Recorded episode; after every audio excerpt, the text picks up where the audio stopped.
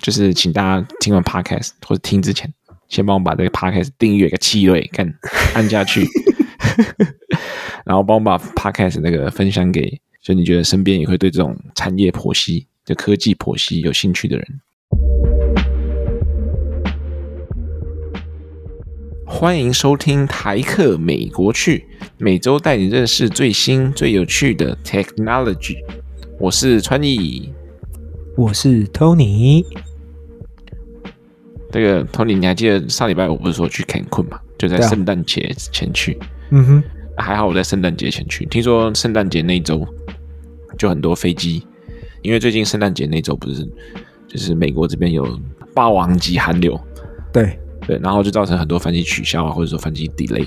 嗯哼，然后听说那个 Cancun 这个机场大塞车，然后有人排队要飞机大 delay，然后等了七八个小时才顺利从 Cancun 回到他们的家，这样子。当周天气也非常不好，然后海象很差。哦，根本白去了。对，花了最多的钱，然后体验最差的海象，这样子，天气很不好。然后包含这个，你知道，大家都听听说这个西南航空，嗯，出大包嘛。对啊，对啊，对啊！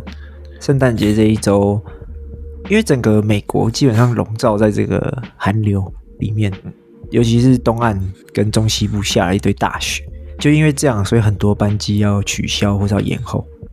然后最惨最惨就是西南航空，呃，听说西南航空取消班机占总班机数量的七十趴，听说取取消两千多班。对，取消两千多班，而且而且是两三天内，就是圣诞节的前后左右，全部都取消。就他们最惨，已经那个美国运输部部长，嗯，就像是交通部部长吧，反正打电话就给他们 CEO 关切，了解一下状况，找 CEO 泡茶，然后跟媒体说，呃，西南航空要负全部的责任。就他们要盯紧他们，叫他们之后善后要好好处理，这样子。我觉得可以稍微分享一下西南航空有趣的地方。就西南航空它那个票呢，不是对号座，它是对区座，它会有就是让你登机的时候会分区域一、区二、区三、区四，然后你就可以在那个区域选你自己的座位去坐这样子。然后我有一次有那个学长姐他们就坐西南航空，然后上他们比较晚上飞机，上飞机的时候大家都已经差不多选好，然后大家都很贱，大家都是把。走道位跟床位都先坐了，然后剩中间一个位置。然后他们上飞机的时候就没有什么位置，然后他就看到那个哎，有一个走道位可以坐，然后他就想要去坐的时候，看到旁边的那个那个乘客是一个超级无敌宇宙大胖子，他是一个夫妻，然后两个超胖，他那个基本上那个走道位已经剩一半，也剩一半的位置，你知道吗？因为中间那个 那个胖大叔的那个肉已经外溢到了另一个 超过那个那个扶扶手。对对对对，然后他就没办法，就只好在那边挤着。然后，然后我学姐就从，因为我学姐后来去坐别的位置，然后还从后面看，那看那学长，学长他是整个人就是半个身体在在走道上面这样，笑死，这就是一个很好笑的插曲。我们今天要跟大家聊聊这些，就是大家对于电车的疑虑，电车痴汉。哦哦，不是那种电车，是电动车。哦，OK OK，不是日本的电车。对，我们今天。跟大家聊聊这个电动车，大家对于电动车有哪些就是在乎的地方？这样子，川艺你自己有没有考虑过要买电动车？虽然说你是马自达战队的啊、哦，对对对，有有有，最近因为马自达我那个 C 叉五，你开快五年了，对，嗯、最近有点想要因为想手那个手皮手痒，想要换车这样子。然后一方面看到最近呃，就是路上的电车感觉种类越来越多，嗯、所以就会在买车的时候就会想去看一下那个电车有什么选择这样子。现在在现阶段呢，还是没有这个勇气或是那个 冲动，去直接去完全换到电车这样子。我觉得主要有顾虑有三个啊。啊第一个就是说，就看起来这个电车目前的价格呢，平均起来还是比一般燃油车贵。嗯哼。不然，譬如说，就以假如想要换 BMW 的话，嗯，然后 BMW 假如一样是 SUV 的话，那个它有一个新的那个 SUV 车型叫 iX 或者 I Ten，，我觉得 X 是 ten 嘛，对不对？对，Ten I X，。那它的那个起步价呢，就是八万五千块。那假如对比它同等级的这个 BMW 叉三或是叉五，可能就是五六万这个价格这样子。哦，所以你可能花五六万跟八万多买到车这个内装啊，跟这个车子的这个设计是差不多的，所以就会在心中有这个 debate，花钱当盘子。对，就会觉得说，哎，是不是花少一点钱一样可以开 BMW 这样子？嗯、对，这是第一个，就是价格这个顾虑。那第二个呢，就是这个里程数的问题，就是怕说这个车子会不会没有办法像汽车一样，不不不，对对对，汽车没错，对，对 汽车车嘛，燃油车那种内燃机引擎的，就是说会不会这个电车没有办法像燃油车这么有这么高的里程这样子？会不会说开一开，然后这个里程焦虑，就是哎，好像快快没电了，但是找不到地方充电。对，然后主要这个没地方充电呢，就想要我自己的第三个顾虑，就是这个充电的方便度。就感觉现在最近就是充电站呢，虽然说我感觉到处都看到特斯拉超充，就是那个 Super Charge，但一般除了特斯拉以外的这个充电站，好像还不是非常普及，就觉得说，哎，是不是这个充电的方便度可能会就是有顾虑这样子？懂，收到你的顾虑了。所以就今天我觉得我们可以带大家讲一下，就是一一剖析，就是大家一般社会大众到现阶段对电车的发展有什么这种常见或共同的顾虑。然后我们会就三个方向，嗯，来讨论说现在电车的顾虑是什么。然后我们会用一些一些事实去解答，就是说，哎，现在这个电车发展到哪个阶段，然后还有哪边是需要努力的。嗯，好，那我们就来直接来聊第一个顾虑。呃，这个是反正美国这边做的一个统计，就他们去做了一些问卷调查，访问一下一般大众对于电车的顾虑。大家最在乎的就是充电方便度，大概有六十一趴的人回回答说，这个是他们非常在乎的一个点。充电的方便度，这个意思就是说，比如说，呃，离你家最近的充电站是哪一个啊？就是有没有很快就可以到的啊？或者是你，比如说美国最流行的这种呃 road trip 这种公路旅行，你会不会整条路上都有地方可以充？你又不像是汽油车，油没了，你可以提着一个桶子。然后走去加油站把油加回来啊！电是要怎么弄？就装一堆太阳能板 在车上面，对啊，所以这个这个点是大家最在乎的点。那我们就来聊一下，就是现在这个这个到底方不方便？传颖，你觉得？你觉得现在你你说你常看到充电站，但你都看到特斯拉了，是不是？啊、嗯，对，我觉得大多数还是特斯拉。就是对我来说，嗯，我不知道，就是特斯拉感觉它的那个品牌还是做的蛮，就是真是烙印在深深烙印在你的脑海中。就你觉得啊，你开特斯拉你就不用怕充电找不到这样子，就到处都有超充。就算你去导航的时候，到特斯拉本身的这个导航系统也会让你确保说，哦，你可以在中间找到充电站，然后确保你可以 A A to B A 到 B，然后畅行无阻这样子。但感觉其他厂牌就是通常都是在那种超市门口的那种停车场，然后有一个充电站这样子，然后好像也是很分散，然后很多不同家厂牌子，也不知道到底哪一个才是可以充，哪个不能充。呃，现在的现阶段的话是这样。他们做了一个很有趣的统计，就是说啊、呃，在美国平均下来，每个人就离你最近的加油站，大概是你开车四分钟的距离。那现在离你就是平均下来，离一个人最近的充电站是三十一分钟，是三十一分钟吗？对，三十一分钟。对，就等于说你就是车子快没电了，然后你有可能开不到充电站这样子。你你你要保保留三十分钟的车程去充电，类似这个概念。它是有一个统计，就是说，假如要把这个充电站的普及率跟加油站一样的话，嗯，然后假如是以这个充电站都是以超充为主的话，就是超级充电站那种特斯拉充电站的，快充啊，对，全美国你要必须再建额外建三十 K 呃三万个超级充电站，才有办法去达到跟加油站目前的普及率这样子。嗯、这个三万个超充大概是什么样的概念呢？就是比如说特斯拉去建的话，需要花七点八个 billion，七十八亿美金。七十八亿美金是什么概念呢？就是特斯拉二零二零年全年营收的十倍。等于说特特斯拉有十年都赚的钱都都不要了，全部投到里面去这样子。所以等于说到目前为止，假如你要单靠民间公司去建这个充电站，然后达到很高的普及率的话，其实蛮难的。是难度的这样子，嗯，然后另一个问题就是说，这个充电的接头不一致，等于说这个充电站其实就已经很稀缺了。然后你可能好不容易找到充电站，那看跟老师，然后充电站接头不一样，就有一些充电头它其实是有转接头可以用，但是比如说 A、B、C、D 这种四个充电头，嗯，A 跟 B 可能有这个转接头可以互通，但是 A 跟 C 和 D 是完全不相容，没有转接头可以用的。等于说你可能找到一个充电站，但是它是 C 跟 D 的，你的车是 A、G，你就在那边吊掐。够喽，道路救援。对对对对对对对，所以其实这个充电站呢，在德州有个小镇，就是那个地方小镇，大家在那边停留，主要都是为了充电子。嗯，那个小镇光充电站有三四个，然后就有四五种不同的接头，就造成说这个充电站在很经很少的情况下，然后又因为这个接头的关系，让大家使用更不方便。嗯，对，所以这下这是美国现在电车充电站所面临的问题。我觉得这一点欧洲做的比较好，至少欧盟他们有统一充电站的充电头的规格，他们统一都用一个叫 CCS 的充电头。他就说你要设充电站，所有的车子，所有在欧盟要卖的新的电动车，你都要用这个头。所以特斯拉强迫。被迫在在欧盟的车子也用这个头，然后然后欧盟所有的充电桩桩都有支援这个头，所以就是欧盟的国家没有这个困扰，只有美国这样这种问题。哦，所以他们就有人说，这个美国呢，美国目前补助呢，这个电动车其实是有这个税款的补助，就是每个人只要有买一些那个电动车的话，补助一次，然后七千五百块美金，对不对？对对对，他们就说这个东西其实你就有点用错地方了，就是你应该是现在问题应该是在这个基础建设充电站方面。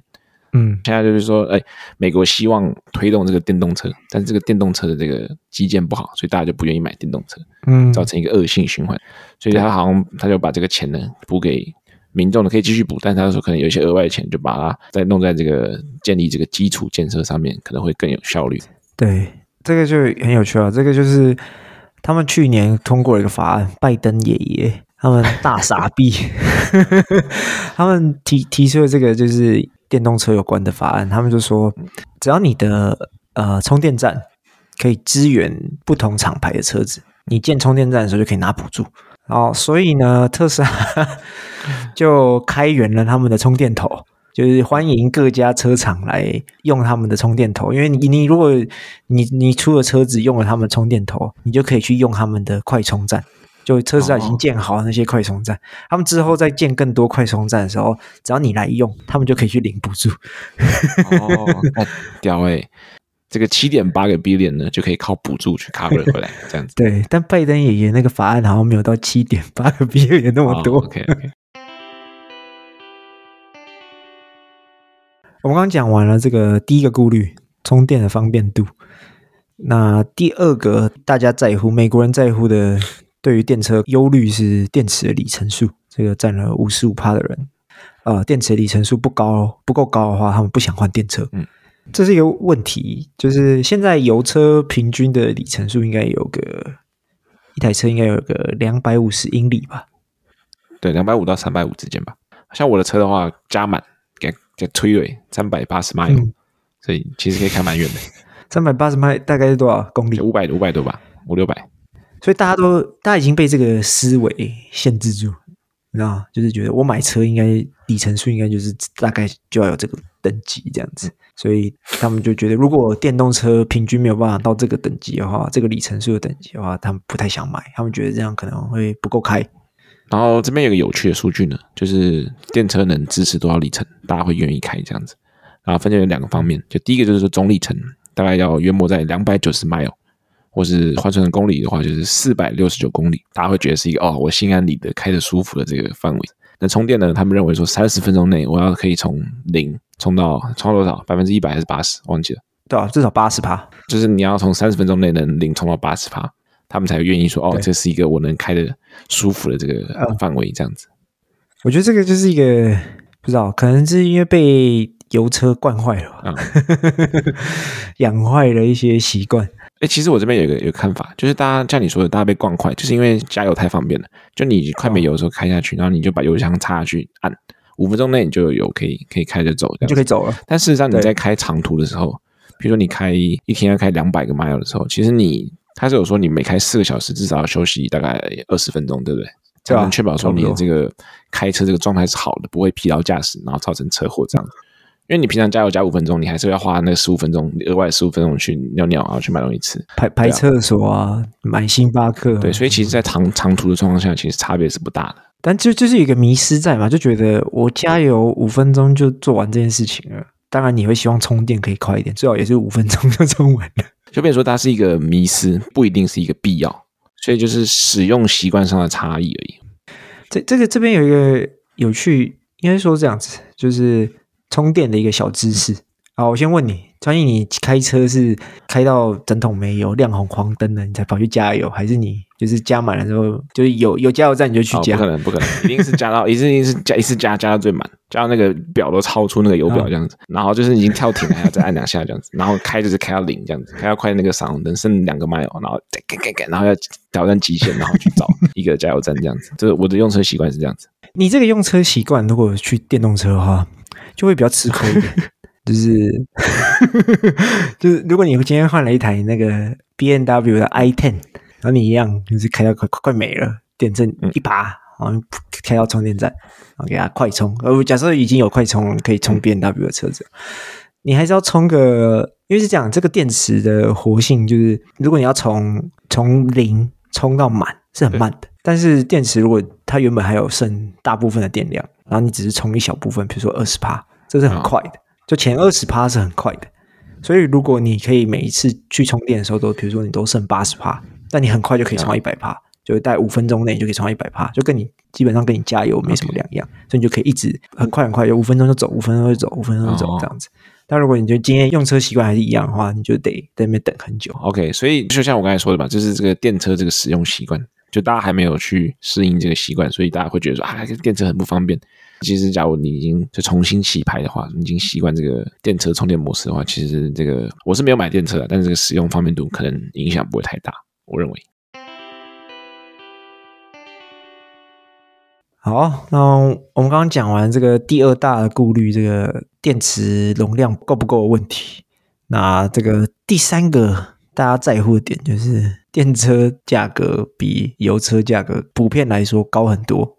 大家都被当盘子这样，对 对，这边讲一个这个没什么屁用的统计数据，就这个统计数据就是你妈你妈跟你爸平均就搞完一样的意思。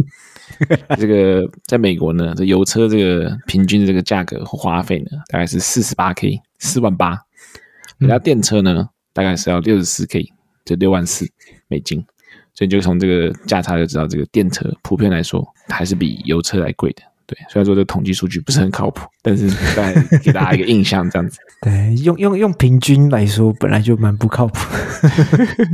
对，好，不是，可是你刚刚说油车四万八，电车六万四，对，美金，这一万六差在哪？一样不都是一般的车都是四人座，或者是顶多七人座 啊？方向盘长一样，请问差在哪里？对对对，就是像你刚才说的这个油车跟电车。就基本上外壳皮呢是一样的，差别在它的核心，就是说这个目前为止呢，电池这个马达所生产要造成的花费还是比目前内燃机要高的，所以就造就说这个电车目前普遍的价格还是比油车贵。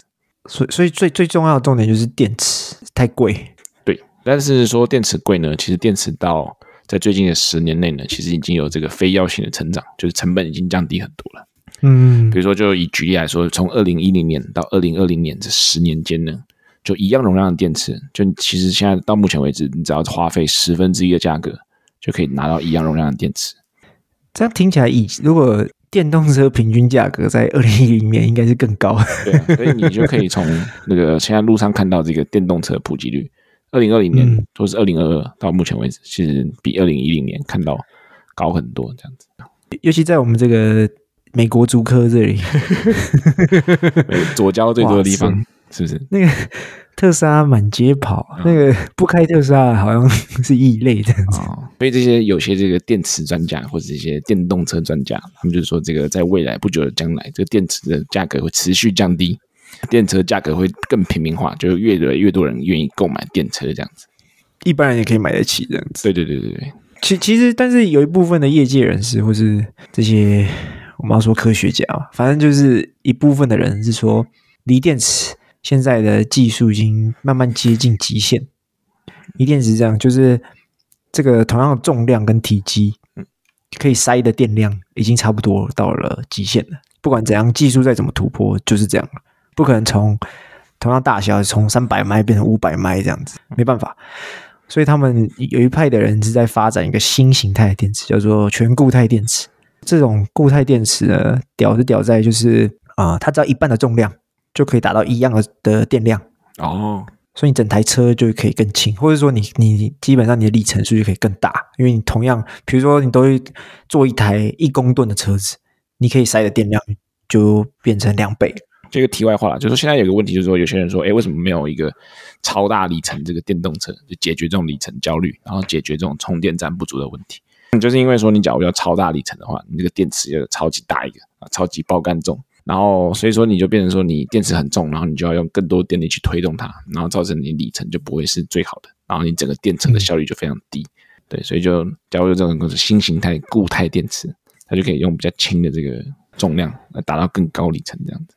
对啊，对啊。不过这个全固态电池还在一种我们说这个科学研究的阶段，就它要离量产到一般人手上还有一段距离。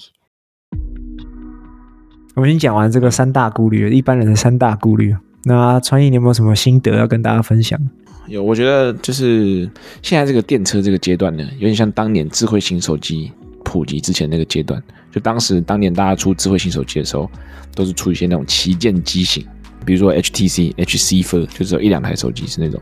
然后每一个厂家，Sony 啊、Nokia 都出那种一种机型是智慧型手机，然后超级爆肝贵，这是什么三四万块这样子。现在这个电车的这个产品阶段，跟当时智智慧型手机有点像，就是一样都只有高阶产品是电动车，但也有低阶的，但低阶的可能就是没有像里程数啊，或是这个里程数啊，或是一些配备没有这么好，大部分都是以高阶产品为主，所以我觉得电车可能会跟当年智慧型手机一样，嗯，就再过大概两三年或者三四年之后，价格压下来，然后大家会更愿意尝试，然后改变这个充电跟这个开车的习惯，所以我觉得大电车时代是。在五年之内，应该会很快的来临。至少美国跟欧盟，他们都说，他们要在二零三零年左右达到，就是大部分的新车都是电动车。尤其加州啊，加州就说 二零三零年，你大加州，我大加州说二零三零年以后，就新车的买卖不能有油车了。你那个 C 叉五就被淘汰，不能再卖 C 叉五。干，对我那个马三也没了。我觉得，我觉得这个在政府的推力之下，应该会蛮快的，嗯，就可以看到一个很显著的成长，就变成大家不会是路上都只会看到特斯拉这样，就你会看到各种厂牌的电动车在路上跑，包含现在连 Jeep，连那个大家觉得那个最初的 Jeep 都出电动版的 Jeep，吉普车都有电 纯电的，所以。可以想象说，就是在未来，其实各种车，包含 Pickup 皮卡那种大皮卡，啊、就像那个野马，不是野马，那个福特，啊，还有这个新的这个新创 Rivian，、嗯、都有这个电动皮卡。对，连这种最耗油的车都出电动，嗯、所以我觉得其实就是这个大电车时代，现在感觉已经在萌发阶段了。没错，没错。哎，啊，结尾要不要整理一下今天这个有几个 critical point 电车的这个关键点？我觉得大家顾虑就是这些嘛，就充电站够不够嘛？电池大不大嘛？再来就是价格问题，我觉得这些都是时间在未来五年、十年内这些东西是可以解决的。就是下一台车你是可以考虑开始换电动车的。所以对我来说呢，就是马自达可以再战五年，就达成十年成就。然后那时候电车应该差不多成熟了，所以我这个马自达就可以功成身退，就不需要再塞车了。对啊，说不定马自达也出电动车，你还是买了马自达的。继续塞车干，不是在塞车，就是在塞车的路上。好，我们今天结结尾呢，还是放一个 Q&A 啊。我们上一集不就有说 Spotify 有这个新的这个 Q&A 功能嘛？那没关系，就是我们一样还是要问大家一个问题。那大家可以在 Spotify 上面留言，或者是在 Apple Podcast 上面留言。就我们今天要问，就是如果你下一台车要换电动车的话，你会想换哪一台？就是跟我们分享，我们到时候再选出来，就看哪一台最酷。我的话呢？嗯可能会想换 Rivian 的那个 SUV 哦，你要换 SUV 哦？对啊，我还是比较喜欢开 SUV，、哦、这个可以坐得开。不然那个我现在觉得 Sedan 啊都要躺着开车 不舒服。阿托尼，你呢？我我也想换 Rivian，但我想换 Pickup。好啊，我觉得在美国，嗯，住在美国，你就是要至少要有开过，或者是你有拥有过一台 Pickup，因为这个东西在台湾没有啊。台湾是那个发财车，台湾有台湾有进那个 Honda 的那个很少吧的车，但很少，然后很贵，对吧？台湾的空那个停车位比较小，比较小嘛，所以大家开起来其实不是非常方便这样子。嗯，在这种大老粗的国度，就是要开大老粗的车子，然后在在那个后面 tailgate，在那个去看球赛，然后在后面 barbecue，对，后面 barbecue，对，跟别人聊天这样，跟别人对手呛下这样，然后被打。所以我我会想 干，我是不敢吧。对，所以我想换皮卡啊！大家记得留言，就是你想换哪一台电动车，不要再说特斯拉了。